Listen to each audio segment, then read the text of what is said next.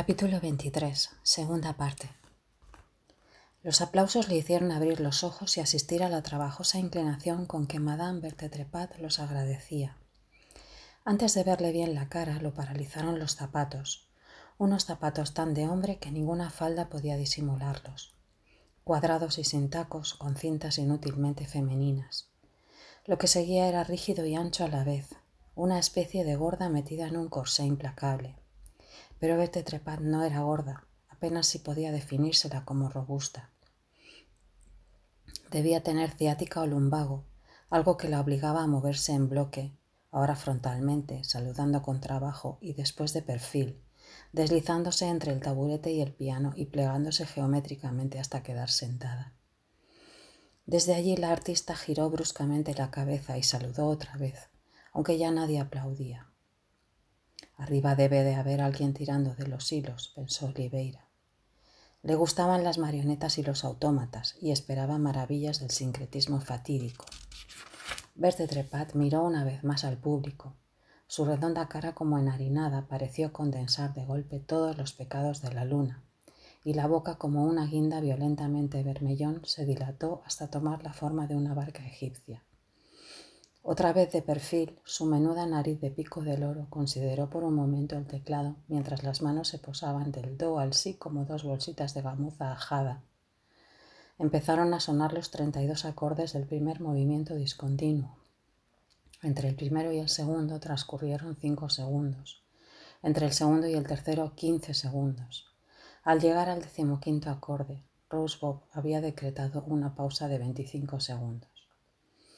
Oliveira, que en un primer momento había apreciado el buen uso beberniano que hacía Rosebob de los silencios, notó que la reincidencia lo desagradaba rápidamente.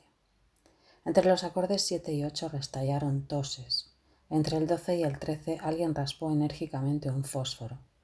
Entre el 14 y el 15 pudo oírse distintamente la expresión ¡Ah, merda, lors! proferida por una jovencita rubia. Hacia el vigésimo acorde, una de las damas más vetustas, verdadero piquel virginal, empuñó enérgicamente el paraguas y abrió la boca para decir algo que el acorde 21 aplastó misericordiosamente. Divertido, Oliveira miraba a Verte Trepat, sospechando que la pianista los estudiaba con eso que llamaban el rabillo del ojo. Por ese rabillo, el mínimo perfil anchudo de Verte Trepat dejaba filtrar una mirada gris celeste, y a Oliveira se le ocurrió que a lo mejor la desventurada se había puesto a hacer la cuenta de las entradas vendidas. En el acorde 23, un señor de roturna calva se enderezó indignado y después de bufar y soplar, salió de la sala clavando cada taco en el silencio de ocho segundos, confeccionada por Rosebob. A partir del acorde 24 las pausas empezaron a disminuir y del 28 al 32 se estableció un ritmo como de marcha fúnebre que no dejaba de tener lo suyo. Berthe Trepat sacó los zapatos de los pedales, puso la mano izquierda sobre el regazo y emprendió el segundo movimiento. Este movimiento duraba solamente cuatro compases, cada uno de ellos con tres notas de igual valor.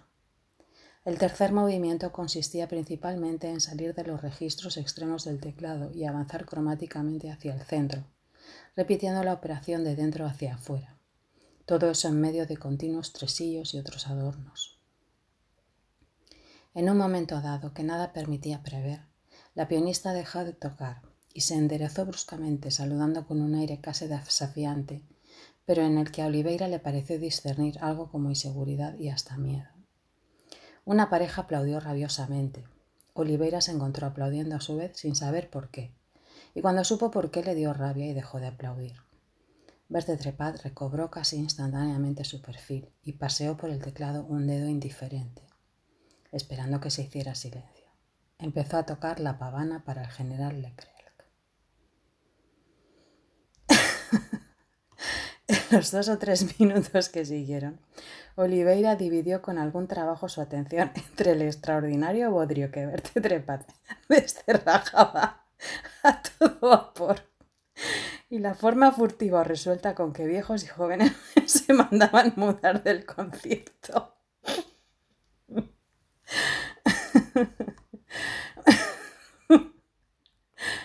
Se veía venir la tragedia, esto es cosa mía. Mezcla de Liszt y Rachmaninoff, la pavana repetía incansablemente dos o tres temas para perderse luego en infinitas variaciones. Trozos de bravura bastante mal tocados, con agujeros y zurcidos por todas partes, y solemnidades de catafalco sobre cureña, rotas por bruscas pirotecnias a las que el misterioso Alix Alix se entregaba con deleite.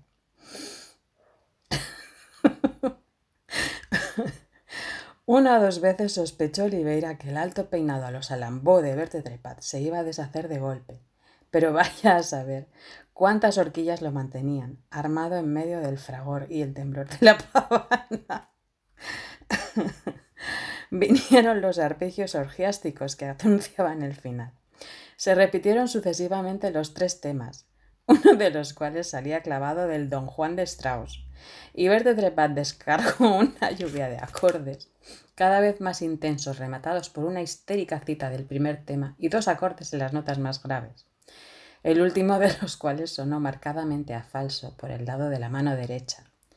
Pero eran cosas que podía ocurrirle a cualquiera. Y Oliveira aplaudió con calor, realmente divertido. La pianista se puso de frente con uno de sus raros movimientos a resorte y saludó al público. Como parecía contarlo con los ojos, no podía dejar de comprobar que apenas quedaban ocho o nueve personas. Digna, Verte Trepat salió por la izquierda y la acomodadora corrió la cortina y ofreció caramelos.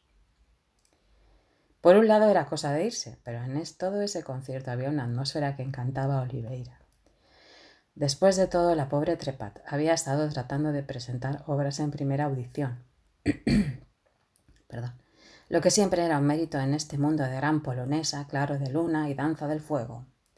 Había algo de conmovedor en esa cara de muñeca rellena de estopa, de tortuga de pana, de inmensa bobalina metida en un mundo rancio con teteras desportilladas, viejas que habían oído tocar a Risler, reuniones de arte y de poesía en salas con empapelados vetustos, de presupuestos de cuarenta mil francos mensuales y furtivas súplicas a los amigos para llegar a fin de mes, de culto al arte verdadero, estilo Academia Raymond Ducan. Y no costaba mucho imaginarse la fachada de Alice Alice y de Rosebob, los sórdidos cálculos antes de alquilar la sala para el concierto, el programa mimeografiado por algún alumno de buena voluntad, las listas infructuosas de invitaciones, la desolación entre bambalinas a ver la sala vacía y tener que salir lo mismo, medalla de oro y tener que salir lo mismo. Era casi un capítulo para Celine y Oliveira se sabía incapaz de imaginar, más allá de la atmósfera general, de la derrotada e inútil sobrevivencia de esas actividades artísticas para grupos igualmente derrotados e inútiles. Naturalmente me tenía que tocar a mí meterme en este abanico apolillado, el rabio Oliveira. Un viejo debajo de un auto y ahora trepat. Y no hablemos del tiempo de ratas que hace afuera, y de mí mismo. Sobre todo no hablemos de mí mismo. En la sala quedaban cuatro personas, y le pareció que lo mejor era ir a sentarse en primera fila para acompañar un poco más a la ejecutante. Le hizo gracia esa especie de solidaridad, pero lo mismo se instaló delante y esperó fumando. Inexplicablemente una señora decidió irse en el mismo momento en que reaparecía verte trepad, que la miró fijamente antes de quebrarse con esfuerzo para saludar a la platea casi desierta.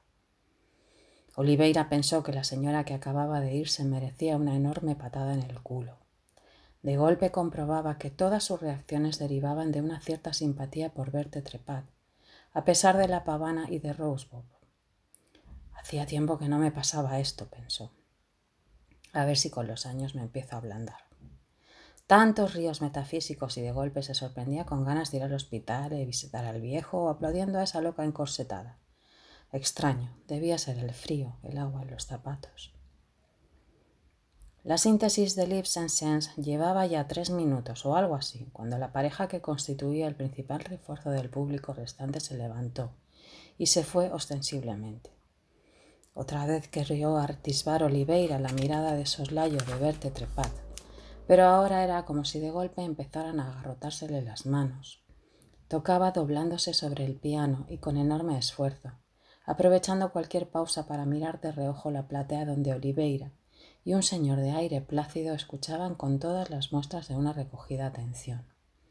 El sincretismo fatídico no había tardado en revelar su secreto.